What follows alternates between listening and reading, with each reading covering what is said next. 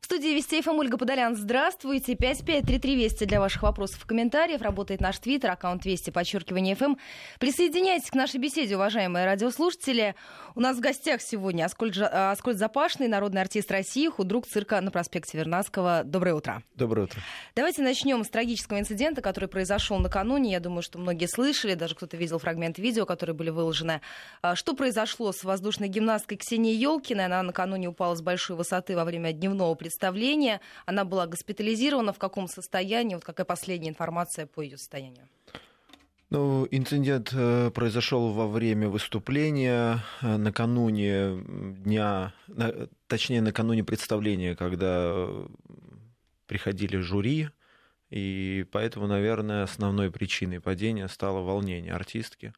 Э, после произошедшего неоднократно смотрели видео.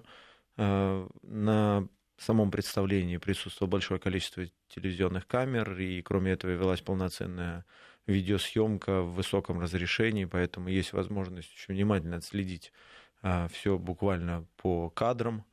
И все специалисты сошлись во мнении, что артистка переволновалась. А, в какой-то момент времени она, во-первых, была зафиксирована в специальной петле которая обеспечивала ей дополнительную безопасность, несмотря на то, что обычно подобные номера — это а, номер, к слову, называется парная воздушная гимнастика на цепях.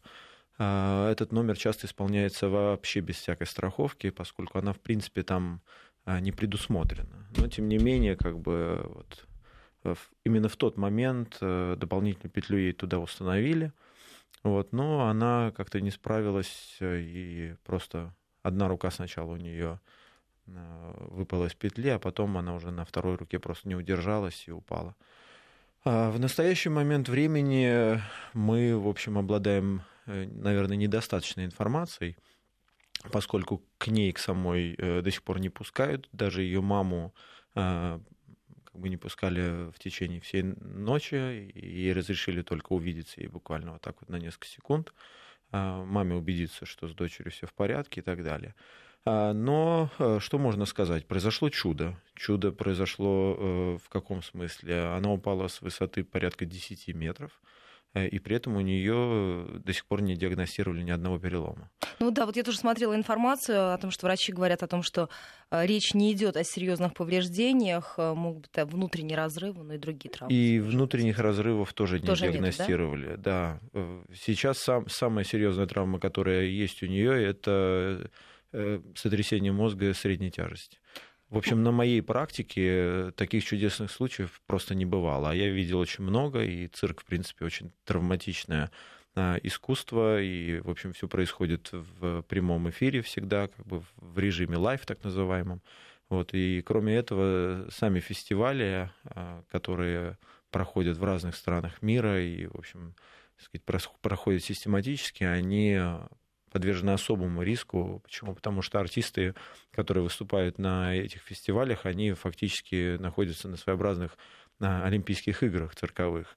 И, естественно, стараются показать крайние результаты, как бы результаты э, связаны обязательно с какой-то долей риска, а иногда очень серьезного риска. У нас в цирке есть такой термин «кидаться на трюк», то есть делать что-то единожды специально для жюри, и показать свои возможности на пределе абсолютном. Вот, и поэтому, конечно же, степень такого вот подверженности риску очень высокая. Ну и тем не менее, как бы вот, как я сказал, за, за мою практику жизненную, после такого серьезного падения такие минимальные повреждения, это ну, действительно чудо какое-то. Мы желаем Ксении скорейшего выздоровления. Я напоминаю, у нас в гостях народный артист России, худрук цирка на проспекте Вернадского Аскольд Запашный. Аскольд, давайте к теме, которую мы анонсировали, будем говорить о животных в цирке. Ну вот я когда готовилась к этой программе, у меня вот какой вопрос назрел. Чем сегодня можно удивить столь искушенного зрителя, который видел разные программы с участием различных животных? Угу. Вот что еще такое осталось, что может привести нынешнего зрителя и маленького зрителя, у которого и разнообразные гаджеты, и представления, и вот 3D-анимация. Что может его привести в восторг? Ну, вы знаете, здесь можно в разных направлениях рассуждать. А, когда вы начали говорить о гаджетах и так далее, мне почему-то подумалось, э, что на фоне как раз-таки обилия различных технологий э, сейчас особенно можно удивить простотой.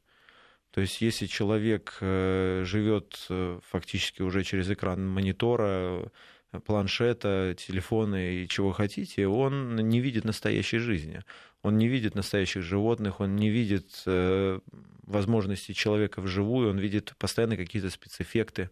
А благодаря кино люди фактически перестают э, как-то осознавать реальные возможности человека, то есть наблюдать за разными э, людьми-пауками и кем хотите. А когда человек приходит в цирк и видит э, то, на что по-настоящему способен человек, у него происходит какое-то своеобразное переосознание. То есть, э, ну, вживую все всегда смотрится гораздо интереснее, а, чем то, что происходит э, посредством вот этих всяких технологий. Но, с другой стороны, конечно же, людям, которые управляют искусствами, такими как цирк, на это полагаться ни в коем случае нельзя. Почему? Потому что по-настоящему искушенный зритель, он может быть очень требователен.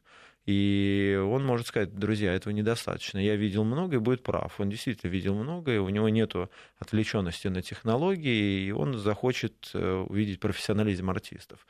И здесь уже, наверное, нужно говорить о комбинировании как раз-таки вот этих вот настоящих возможностей, а, которыми, к счастью, обладает искусство цирк, за что я безумно люблю, вот этот потенциал, э, способности, возможности человека, возможности взаимоотношений человека и животного, в общем сказать, какие-то такие моменты, и плюс грамотное использование технологий. Удивить э, можно всегда в первую очередь э, тем, как ты подходишь к своему делу. То есть креативность так называемая, да, то есть современным словом таким, правильное творчество – Э, если по-русски, нужно уметь всегда э, осознавать, в первую очередь, очень э, точно осознавать, что сейчас смотрит зритель, что сейчас является популярным, что сейчас является распространенным. То есть не делать э, какие-то повсеместные вещи, которые присутствуют везде. То есть если ты будешь повторяться, то это просто будет постно и скучно. А, нужно уметь выделяться. Кроме этого, не знаю, самую простую историю, а, очень известную историю, там, я не знаю, про Золушку возьмем с вами. Ее можно пересказать абсолютно разными языками, ее можно рассказать с абсолютно разными приемами, и можно а, рассказать э, средствами так называемой цирковой выразительности. Понимаете, так, что это в принципе будет любопытно. А далее уже дело, техники. Поэтому э, вопрос вот этой вопрос этого удивления, да, вопрос э, того, как сделать, чтобы зритель с удовольствием э, покупал билеты, приходил и, самое главное, уходил довольным, это уже разговор о профессионализме всей команды, которая работает над продуктом. И дискутировать здесь очень долго можно и говорить о том, общем, как удивить в кино людей, при том, что там, каждую неделю выходит несколько серьезных блокбастеров. Но это с одной стороны, а с другой стороны, такое перенасыщение от этих блокбастеров, когда ты приходишь в кино и смотришь трейлер, ты уже понимаешь, вот это я не хочу смотреть, там Человек-муравей, Но... очередной Айронмен, и ты хочешь какой-то человеческой истории. Ну, вы знаете что, все, во-первых, познается в сравнении, естественно. Э, с другой стороны, э, то, о чем мы с вами сейчас говорим, это, наверное, повышение планки. То есть чем больше человек видит хороших, э, качественных вещей, чем э, более качественно реализуются, опять же, такие блокбастеры, которые э, дают возможность человеку наблюдать за теми вещами, которые раньше он абсолютно никак не мог увидеть, да, на экране или там, кинотеатра, телевизора, либо на сцене, а тем просто сложнее тем людям, которые работают над созданием этих продуктов. Но, тем не менее, это э, просто вызов. Это вызов профессионалу. Если ты готов э, работать в своей индустрии, то ты обязательно найдешь, чем удивить. А, а скажите, то, да, а, вот, можно да, я да, сейчас конечно. просто добавлю по поводу э, вот этой простоты? А Второй вопрос это то, что, наверное, в жизни все циклично. И происходят какие-то циклы, и на фоне, например, сложных вещей хочется видеть простоту.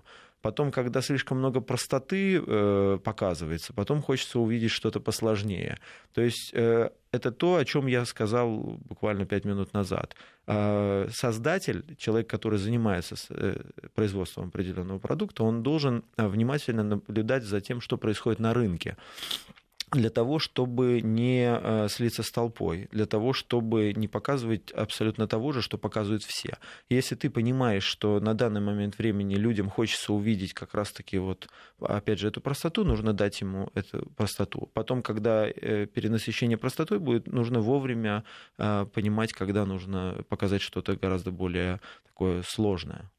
553320 для ваших вопросов. Аскольд Запашный в гостях. Аскольд, скажите, а вот какие элементы ушли в прошлое, и что является абсолютным хитом? Вот медведи на велосипеде, дрессированные собачки, вот то, что ассоциируется, может быть, у наших родителей с цирком их детства, и, может быть, там наше поколение тоже частично застало.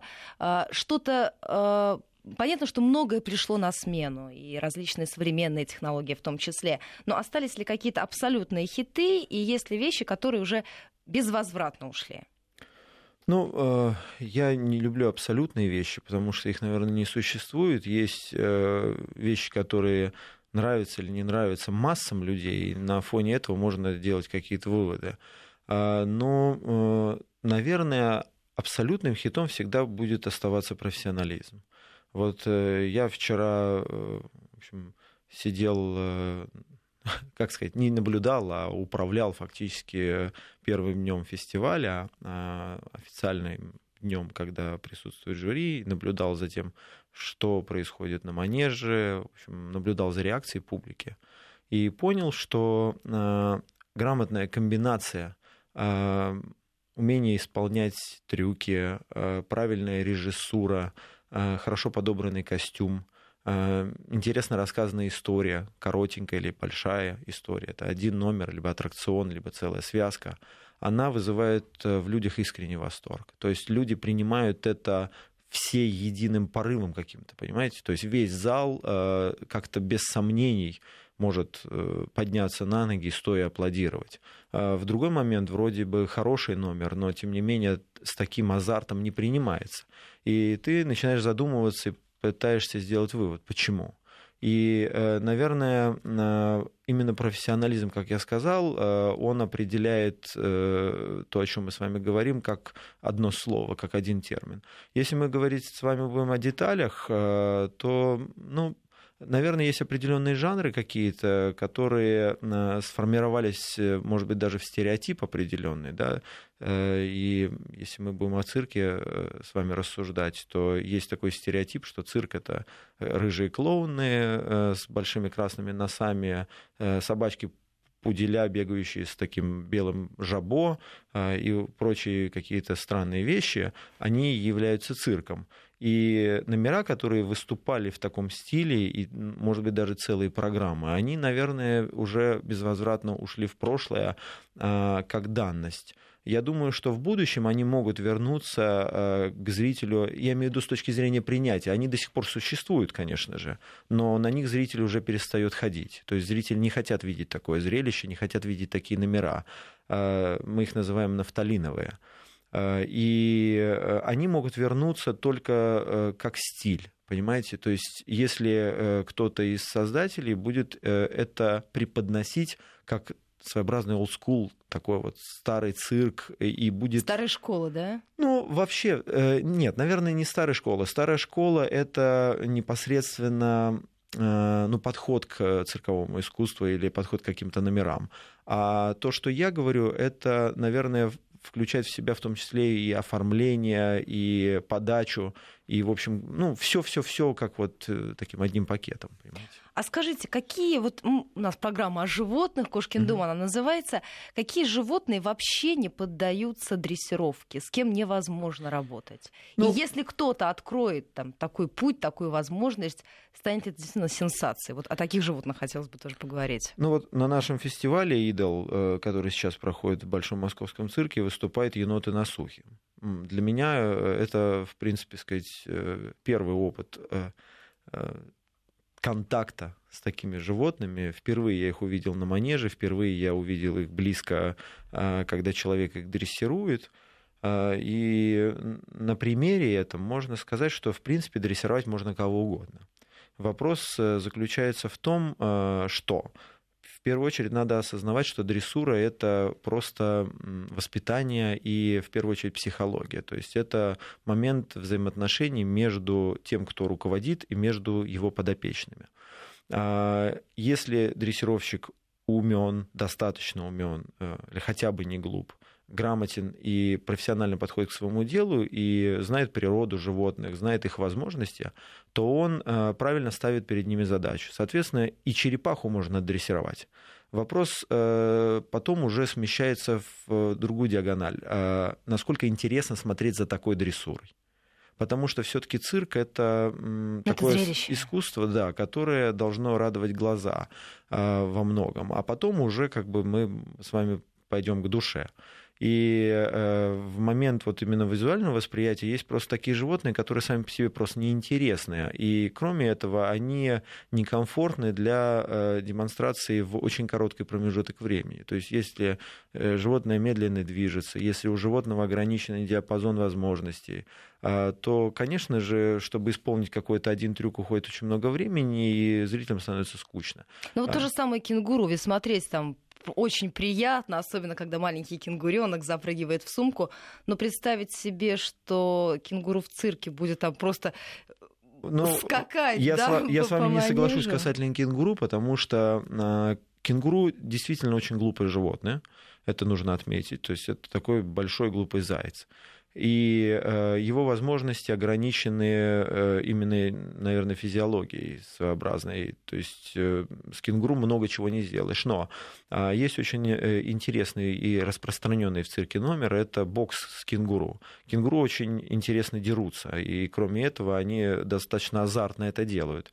И номер, когда комический артист одевает перчатки боксерские на себя и на кенгуру начинает с ним якобы сражаться, и естественно, всегда побеждает кенгуру, он э, очень здорово воспринимается публикой. Если мы с вами возьмем э, другой подход к дрессуре, а именно попытку э, все возможности кенгуру продемонстрировать физически, то это будет скучно. Почему? Потому что все упирается в какие-то прыжки. То есть первое время за кенгуру смешно наблюдать, как он прыгает, потому что немногие люди в жизни видели настоящего кенгуру.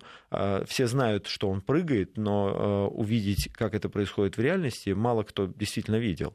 И мало кто ходил в зоопарк, и мало кто, в общем, смотрит э, телеканалы о животных.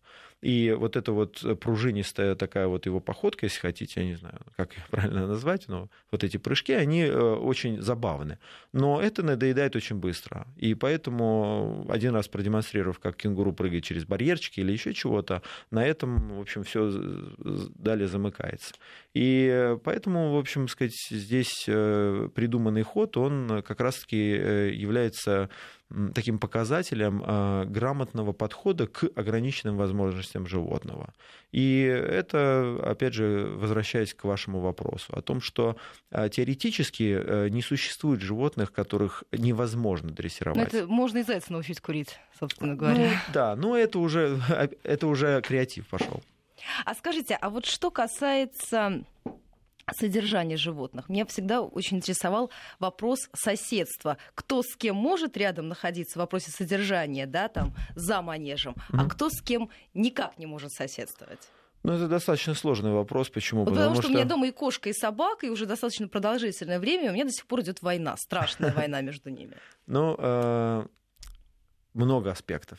Действительно, если мы будем говорить о вашей кошке и вашей собаке, то здесь нужно очень э, внимательно отнестись к деталям, потому что, во-первых... Но у меня еще конфликт поколений. У меня кошка пожилая, можно сказать, вот. пенсионерка, вот это а очень собака важно. У нас, совсем. знаете, на примере э, группы моих хищников, с которыми я работаю очень много лет, могу вам сказать, что животные, сведенные с раннего детства, они уживаются очень легко. Животные с большой разницей в возрасте, они очень тяжело переносят сведение с новыми животными, очень ревностно относятся к друг другу. А молодые ненавидят старых, старые ненавидят молодых, и у них Но начинается... потом у животных же и характер портится, как у, как ну, у человека. Много, много да? нюансов есть, много нюансов. А, но бывают исключения из правил. Но, тем не менее, как бы, если мы о правилах будем говорить, то чаще всего, конечно же, а, воспитание с раннего детства и восприятие животными, да может быть так же, как и людьми. Да? То есть если с детства воспитывается, человек принимает это как данность. Если во взрослом возрасте ему начинают навязывать какие-то новые э, вещи, то он это воспринимает уже тяжеловато. То есть, а кто-то и не воспринимает вообще. А если мы будем говорить с вами о э, других животных каких-то, то здесь миллион различных комбинаций. Конечно же, э, в принципе, есть животные, которые друг друга не воспринимают по факту. То есть есть животные, которые вообще никого не воспринимают. То есть э, если рядом находится какое-то животное и запах раздражает, то животное будет очень плохо себя вести, как бы и к этому очень так раздражительно относиться. А бывают э, такие моменты, как, например, э, домашние животные.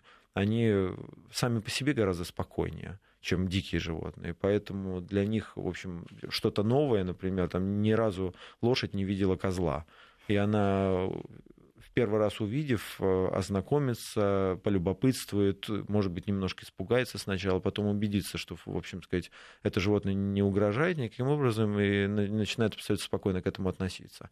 Есть животные, э, такие как хищники, э, раздражительные, агрессивные, они, в принципе, будут сначала, ознакомившись, воспринимать любой движущийся объект как цель на которую нужно и очень важно, наверное, попытаться кинуться, попытаться поймать, и вбив себе эту мысль в голову, будет, в общем сказать, соответственно, реагировать.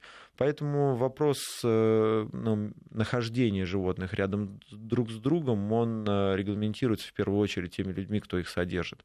То есть определяется, если хозяин знает, что животное раздражительно, если хозяин знает, что животное пугливо, он ставит такую задачу перед окружающими, чтобы в общем, животное было или или изолировано, либо не контактировала с другими. В частности, вот опять же, э, возвращаясь к нашему фестивалю, который сейчас проходит в Большом Московском цирке, э, мы на него пригласили носорога.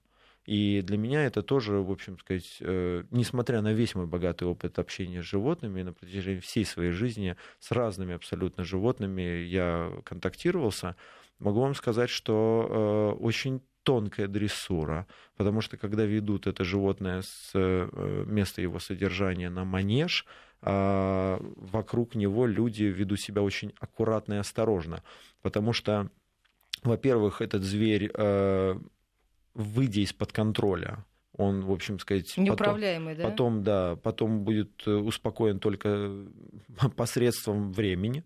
То есть, э, когда ему надоест психовать, и когда он, в принципе, утихомирится, тогда он утихомирится. Физически остановить его практически невозможно. То есть я даже не знаю, какую технику нужно для этого использовать и вообще что нужно делать.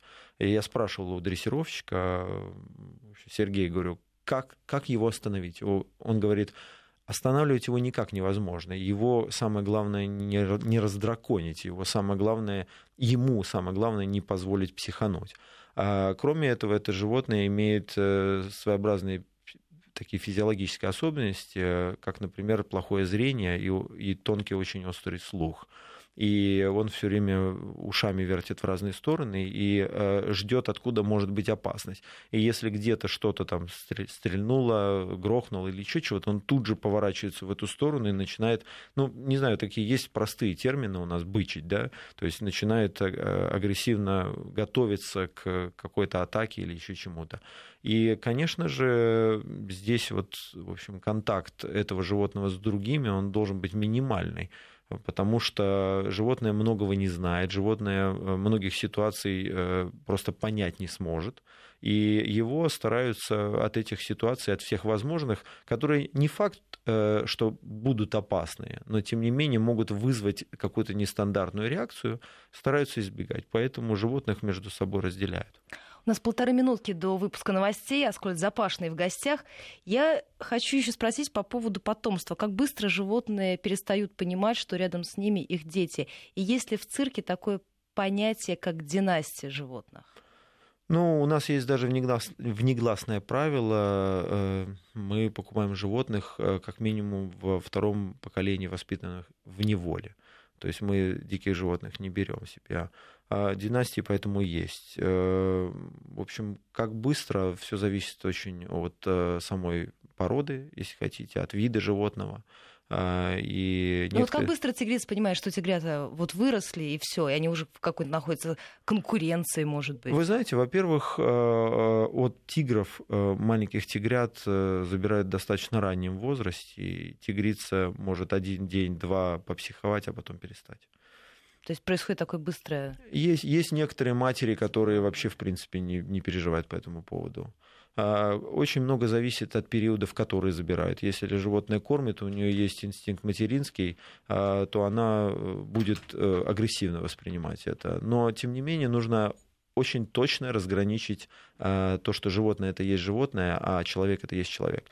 Аскольд Запашный в гостях. Э, сразу после небольшого перерыва, короткого выпуска новостей, продолжим этот разговор. 10 часов 33 минуты в Москве. В студии Вести ФМ Ольга Подолян. Доброе утро. Я напоминаю, в гостях у меня Аскольд Запашный, народный артист России, худрук цирка на проспекте Вернадского. Аскольд, недавно читала о семье Берберовых. Вот просто захотелось кое-какую информацию уточнить. И в очередной раз была поражена вот тем, что происходило в этой семье. И то, что говорили гости, которые бывали в этом доме, о том, как себя вел и первый Кинг, и второй, о том, что спал на антресолях. И если там, ему нужно было указать на место, то он вел себя как просто большая кошка, но э, самая большая проблема заключалась в том, что когда он облизывал, он все время пытался, да, тоже как кошка облизать, язык как наждачная бумага, и гости все время этого очень боялись. Скажите, вот вы как относитесь? Мне казалось какое-то время назад, что эта мода ушла, но вот когда в новостной ленте вновь стали появляться сообщения, вот этот резонансный случай, когда там женщина держала на передержке редких экзотических животных и выгуливала их. Вот как вы относитесь к тому, что многие люди хотят как-то разнообразить свой досуг и заводят экзотических животных у себя дома? Ну, все зависит от того, про каких животных мы говорим. Я очень негативно отношусь к содержанию крупных хищников, потому что это очень сложный вопрос. И э, если люди воспринимают крупных хищников как э, домашних животных, как своеобразных кошек только большого размера, то это очень большая глупость. Буквально вот на днях мне написал э, какой-то мужчина о том, что вот его друг хочет продать тигра, которого он содержит в домашних условиях. Я дал свои контакты, человек связался со мной, вот он рассказывал о том, что он собирался сделать что-то типа мини-зоопарка какого-то, и вот на данный момент времени какие-то финансовые сложности якобы, и он хочет э, этого животное отдать, э, а именно про тигра он разговаривал, что с другими животными, которые он со- собирался в зоопарк в это размещать, я не знаю, но он говорил конкретно про тигра.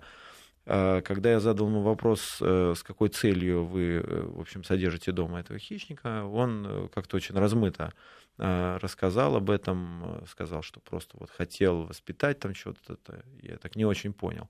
И, наверное, здесь такая классическая история непонимания вообще, в принципе, как бы природы э, определенных животных и природы как таковой.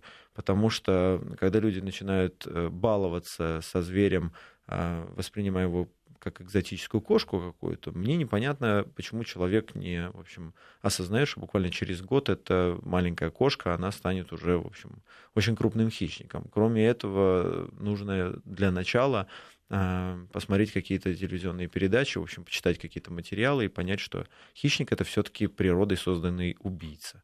И как только этот убийца осознает свою силу, то потом нужно уже как бы быть готовым к разным форс-мажорным ситуациям. И я, например, за свою бытность э, видел очень много так называемых ручных животных. Могу вам сказать, что я ни разу не увидел э, животное, которое можно полноценно назвать собакой или кошкой. А, я имею в виду диких животных, то есть по своему поведению, по своему отношению и так далее. А, даже некоторые крупные собаки на протяжении всей своей жизни могут представлять опасность и для своего хозяина, и для окружающих, а, если в общем, потерять контроль над ними, если на них воздействует какая-то в общем, ситуация, и они могут проявить свои инстинкты, свою природу, близкую к волчьей. И если мы говорим с вами о диком животном, то тут вообще, в принципе, другая история. Поэтому я воспринимаю эти игры, если хотите, очень негативно. А скажите, а вот потом э, животное, которое провело какое-то время в постоянном контакте с человеком, там, в квартире, не знаю, в доме, где, где их держат. Потом, что с этим животным? Его же уже на волю не выпустишь. В Нет, зоопарке конечно. он тоже не сможет жить. Нет, в зоопарке сможет, конечно же. Зоопарк это такое что среднее между вот, условиями содержания рядом с человеком и природой между вот этими двумя моментами. А зоопарк искусственное в любом случае место содержания, и поэтому в нем можно создать своеобразные условия, в которых животное до конца жизни будет абсолютно спокойно себя чувствовать и, и комфортно. А, поскольку а, основной проблемой животных, э, которые меняют среду обитания, является все-таки возможность пропитания. В зоопарке животных кормят, и животному не нужно думать о том, чтобы в общем, найти себе пропитание, если мы говорим с вами о хищниках. А скажите, Есть... вот тоже важный вопрос, потом могу забыть. А вот память у животного сохраняется? Просто я видела большое количество роликов, когда там пантеру, которую спасли в младенчестве, хозяйка, э, ну не хозяйка, человек, который, да, вот э, э помог ей э, вспоминает каким-то образом, набрасывается на нее, начинает облизывать. То есть получается, что по запаху животное очень долго помнит вот того человека, то существо, которое Это помогло я, ему. я вас разочарую. Это не так. Это милые просто ролики. Да, ну, в общем, сила телевидения и сила вообще, в принципе, средств массы информации заключается в контексте. То есть в каком контексте все преподносится, из какого контекста выдирается и как, в общем, монтируется для того, чтобы преподнести именно так, как хочет создатель ролика. И э, так называемые мимимишные видео, в общем, можно создать абсолютно разные. Я помню, как однажды нас телевизионщики попросили снять э, сюжет о том, что наш ручной тигр Мартин, покойный уже, в общем, он умер от старости буквально недавно, э, как он содержится у нас в квартире. Так я этому скажу, я вам могу сказать, э, что когда мы привели Мартина к нам э, в квартиру, мы испытали очень много таких трудностей. Во-первых, когда мы на лифте его перевозили, я увидел абсолютно другого зверя. То есть, когда мы оказались в замкнутом пространстве, и когда, в общем, двери за нами закрылись, и поехали, я понял, что если сейчас Мартин психанет, а он начал нервничать, то может, э, в общем, закончиться все трагично уже в лифте. Потом, когда э, мы его завели в квартиру, буквально несколько его проходок по квартире превратили эту квартиру в сарай. То есть хвостом он позбивал вообще все вещи, которые где-либо стояли. Потом, в общем, кроме этого, животные не воспринимают туалет как отдельное место, поэтому, в общем, туалет у них везде. Соответственно, как бы квартира начала быстро очень превращаться вот в этот хлев. А, и Поэтому могу вам сказать, что э, разница между сюжетом и реальной жизнью очень велика. То есть заснять сюжет о том, как это все мило и симпатично, очень легко. То есть достаточно для этого провести буквально там э, сколько-то минут или, может быть, часов э, и снять очень любопытный материал. Но содержание такого животного в квартире просто ну, фактически невозможно в той форме, в которой она преподносится. Да? А скажите, а вот как быстро животное привыкает к человеку? Вот вы уже трогательно так рассказывали про Мартина, как быстро он понял, что он должен вам подчиняться, и как быстро он стал вас узнавать? Ну, э, во-первых, Мартин это особенная история. То есть э, всегда есть исключения из правил, и вот я хотел как раз-таки сказать, э, когда рассказывал о том, что вот эти мимимишные ролики, в общем, э, в большинстве своем создаются именно для э, какого-то резонанса и, и для того, чтобы удивить и восхитить людей. Э, тем не менее, конечно же, бывают удивительные отношения между человеком и животным.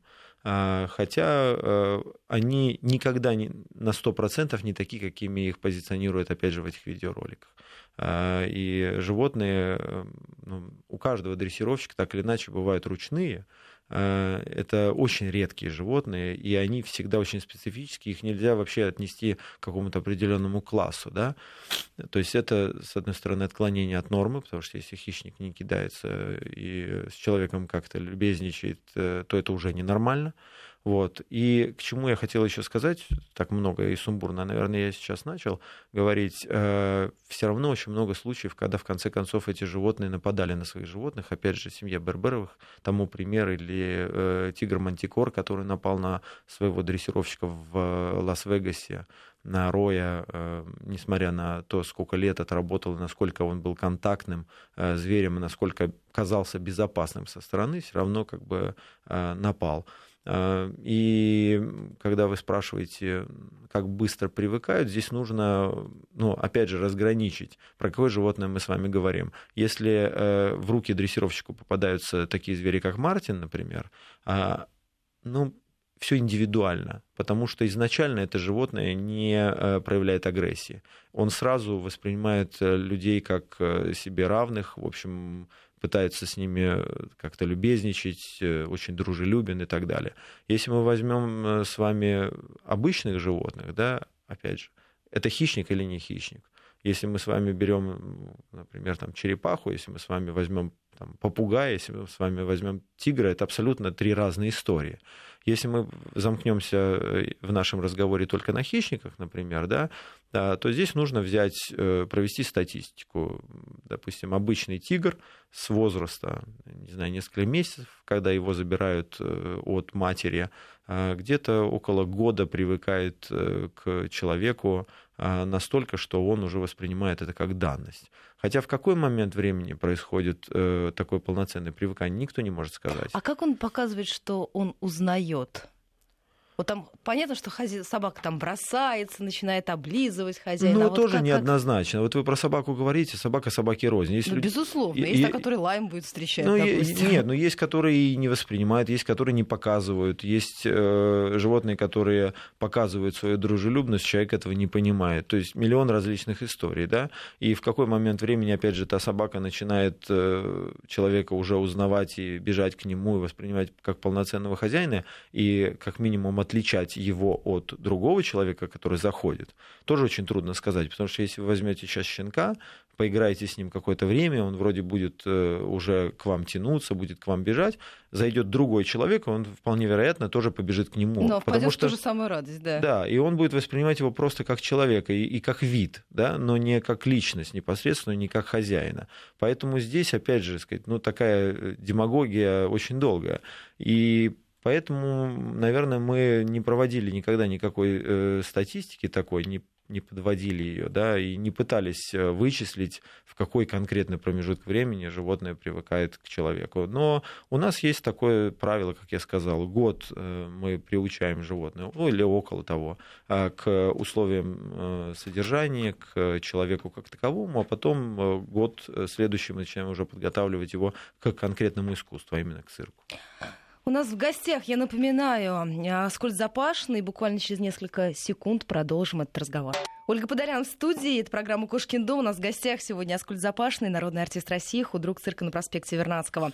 Очень много вопросов. Я думаю, что сегодня даже не успею, я от наших слушателей тоже не успею все задать. Давайте поговорим о содержании животных и о дрессировке. Вот как раз ответим всем тем людям, которые говорят и о жестоких методиках, которые э, используют дрессировщики. И вот то, что меня обычно больше всего удивляло, когда ряд там людей говорит о том, что тигры такие смирные, львы такие смирные, потому что им вкалывают различные препараты, транквилизаторы. Но у меня всегда оставался вопрос, а сколько такого препарата нужно вколоть животному, который весит 200-300 килограммов? И насколько должен быть неадекватным дрессировщик для того, чтобы работать с обколотым хищным животным, которое, с одной стороны, должно понимать, э, что делать и что от него требуется, и с другой стороны, в общем сказать, находиться вот в таком состоянии, да, и как вымерить дозу этих лекарств, и где такое лекарство вообще в принципе возможно найти. Понимаете, это, наверное, вопрос э, такой э, лицемерный. Почему? Потому что э, существует уже однозначное противостояние тех людей, которые просто в принципе против контакта с животными, которые используют, в общем, эту войну в каких-то своих политических целях, есть люди, которые мир руководят, есть люди, которые руководят этими процессами, и, наверное, это уже нужно принять как данность, это не остановить. Между э, группами людей, которые занимаются животными, и между теми людьми, которые борются против этого, а существуют еще простые граждане, которые, в общем сказать, оглядываются то в одну, то во вторую сторону и пытаются понять, какую сторону им принять. Э, или просто, в общем сказать, э, высказываются на, эту, на этот счет и никак не касаются ни той, ни той позиции. И здесь нужно очень точно понимать, что является фактами, а что является, в общем сказать, политическими какими-то лозунгами и навязанными какими-то фактами. А, да, э, те люди, которые не контактируют с животными, они мало чего знают, мало что понимают. Да, есть, э, в общем, сказать, много вещей, которые рождаются просто в силу незнания. Например, если человек не, не понимает, как в принципе можно зайти в клетку к хищнику, то он поверит во все, что угодно. Если ему скажут самый простой способ, да, вы знаете, почему дрессировщики туда заходят? Да потому что они их обкалывают. И человек быстро принимает эту позицию. Почему? Потому что ему кажется, что это, наверное, наиболее легкий способ э, ну, Воздействие на животное. Да, и вообще, наверное, э, принять эту позицию удобно. Почему? Потому что таким образом человек э, ну, перестает задавать сам себе вопрос. То есть так человеку приходится восхищаться дрессировщиком и говорить, господи, он какой-то суперчеловек, он что-то делает, чего я никогда не пойму. А вдруг ему какую-то вполне себе земную версию говорят, и человек, а, ну да, наверное, все вот так вот банально, глупо и ужасно. А, точно так же, как э, люди, в общем сказать, э, часто говорят о каких-то шокерах, там, транквилизаторах, каких-то страшных, ужасных методиках воздействия на животных, которые обосновывают, в общем, эти позиции. Но в руках э, людей, которые политизируют этот момент, конечно же, это всего лишь демонизация, в общем, профессии для того, чтобы а, как можно более очернить дрессуру как таковую, поэтому они рождаются повсеместно, всегда присутствуют, их всегда навязывают простым обывателям для того, чтобы как раз-таки э, подтянуть на свою сторону как можно больше людей, которые будут дрессировщиков ненавидеть или как минимум презирать. Вот. Так что... Вот отсюда как раз вот эти запреты, которые смогли протащить в некоторых странах по запрету участия животных. Это вообще особенная история. Вы знаете, про эту политику нужно э, очень много разговаривать, нужно проводить ликбез, нужно э, уже просвещать, потому что, к сожалению, все эти течения, они обретают очень массовый характер. И мы с вами скоро придем тоже как бы к большому абсурду, который потом коснется каждого. То есть если люди думают, что, в общем, демагогия на тему э, взаимоотношений человека и животного в цирке э, это что-то очень далекое от их реальной жизни, то я могу сказать, что все это нужно только э, для того, чтобы вызвать резонанс. Потом те люди, которые это все популяризируют, они всего лишь хотят обрести власть. После того, как они обретут власть, они начнут э, лезть э, в жизнь всех людей, которые контактируют с животными, будут указывать вам, как нужно, э, в общем, общаться с вашим домашним животным, будут приходить с инспекциями к вам в дом и будут говорить, как нужно изначально вам себя вести, сколько штрафов вы должны заплатить и так далее, и так далее. Понимаете, здесь вопрос именно об этом. То есть это борьба за власть, это борьба за деньги, это борьба, в общем сказать, за политическое влияние. Вот и все. У нас остается мало времени. Есть ряд вопросов от наших слушателей. Вот э, Светлана из Ульяновска говорит, что невозможно оторваться. Большое вам спасибо за компетентное объяснение того, как работает с цирковыми животными. А, спрашивают по поводу того, есть э, распространенное мнение, пишет нам наш слушатель, о том, что э, дрессировщик может справиться с любым животным, в том числе и в неволе. Мне кажется, что это не совсем так. Нет, это не совсем так. Если мы с вами воспринимаем дрессировщика как какого-то супергероя, который, в общем, обладает обладает способностями с голыми руками, оказавшись в какой-то среде, справиться с любым зверем. Если мы воспринимаем дрессировщика как профессионала, которому дадут э, все те инструменты, которые он попросит, который э, получит в свое распоряжение команду людей, э, которая будет э, четко следовать его инструкциям, то, конечно же, и в неволе можно с любым животным справиться. Просто нужно воспринимать, что э, воспринимать это как э, момент именно ну, очень четкого, грамотного отношения к процессу. А, дрессировщик не может посмотреть в глаза там, любому зверю и его усмирить, как, э, в общем, тот самый крокодил Данди в пресловутом фильме вытягивал там в специальном жесте руку вперед, и любое животное останавливалось и засыпало. То есть такой фантастики не существует. Э, дрессировщик, он просто-напросто очень хорошо знает животных. И грамотное, адекватное отношение к дикому или животному, к домашнему животному там, или к какому-то ни было еще, а, оно определяет, в общем, разницу между дрессировщиком и недрессировщиком. Поэтому, оказавшись э, в условиях там, дикой природы, конечно же, человек, умеющий обращаться с животными, он э, будет себя чувствовать гораздо более спокойно, уверенно и будет понимать, как среагировать э, на появление животного и так далее. Но это не говорит о том, что животное начнет ему подчиняться. А сколько спрашивают, как животные проводят свою пенсию и скучают ли по сцене? Ну, э, опять же, нужно э, разграничить. Я перед рекламной вашей паузой э, сказал о том, что деление на человека и животного должно очень четко происходить, но не успел объяснить, почему я это сказал.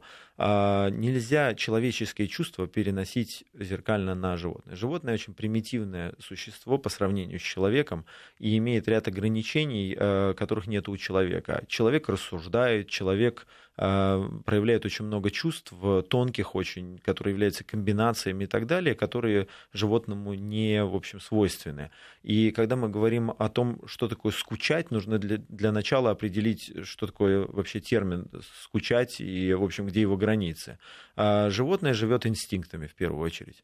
Понимаете, животное, уйдя со сцены, не обдумывает, господи, как я сегодня плохо выполнил трюк, и, в общем, как я выглядел плохо, и меня э, плохо, плохо восприняли. да, сегодня. Этого просто у животного нету. Поэтому э, животное инстинктивно привязывается, например, если это стадное, опять же, животное, к человеку, к другому животному. По другому животному он может скучать. По работе как таковой вряд ли. А, если мы с вами говорим о пенсии, то в нашем случае есть просто своя школа, так называемая, дрессуры, в которой есть определенные правила.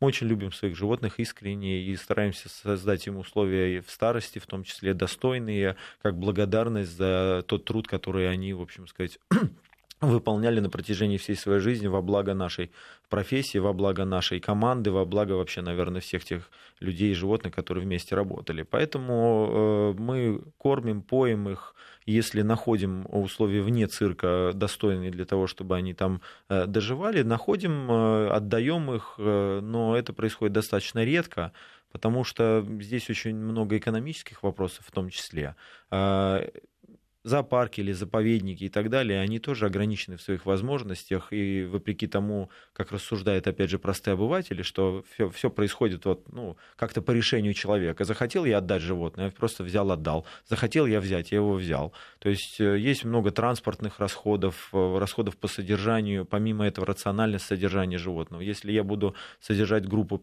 пенсионеров у себя, то где я буду содержать э, молодых животных, которые будут выходить на манеж и что-то показывать? Поэтому мне нужно как-то освобождать место под молодое животное для того, чтобы все-таки было что показать. Понимаете? И Простите, и если мы говорим о старости э, животных, если, например, животное отработало свои, уже физически не может ничего показывать, я не могу просто его отдать куда попало, потому что это животное мой партнер. И мне нужно найти тех людей, которые будут гарантировать, э, что они заберут это животное, смогут его содержать и захотят, самое главное, его содержать. Потому что в некоторых зоопарках тоже хотят видеть молодых животных, тоже хотят видеть работоспособных животных, а не дряхлых старичков, э, которых будут жалеть зрители, приходить и смотреть смотреть на них, не понимать, почему они такие худенькие, в общем сказать, медленно передвигающие и постоянно спящие.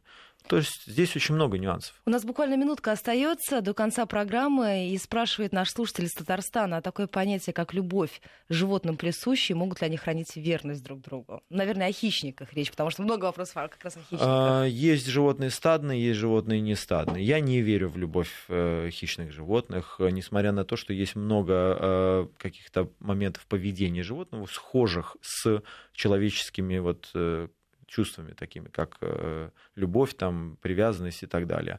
Я верю в то, что все основывается на инстинктах, и у людей в том числе но интерпретируется немножко иначе. Можно, опять же, создать картинку и преподнести э, некоторые чувства животных как любовь, но мне кажется, это все-таки больше привязанность. Спасибо большое. Я благодарю нашего гостя, Аскольд Запашный, народный артист России, худрук цирка на проспекте Вернадского был у нас сегодня в гостях. Меня зовут Ольга Подолян. Это программа «Кошкин дом». До встречи на следующей неделе.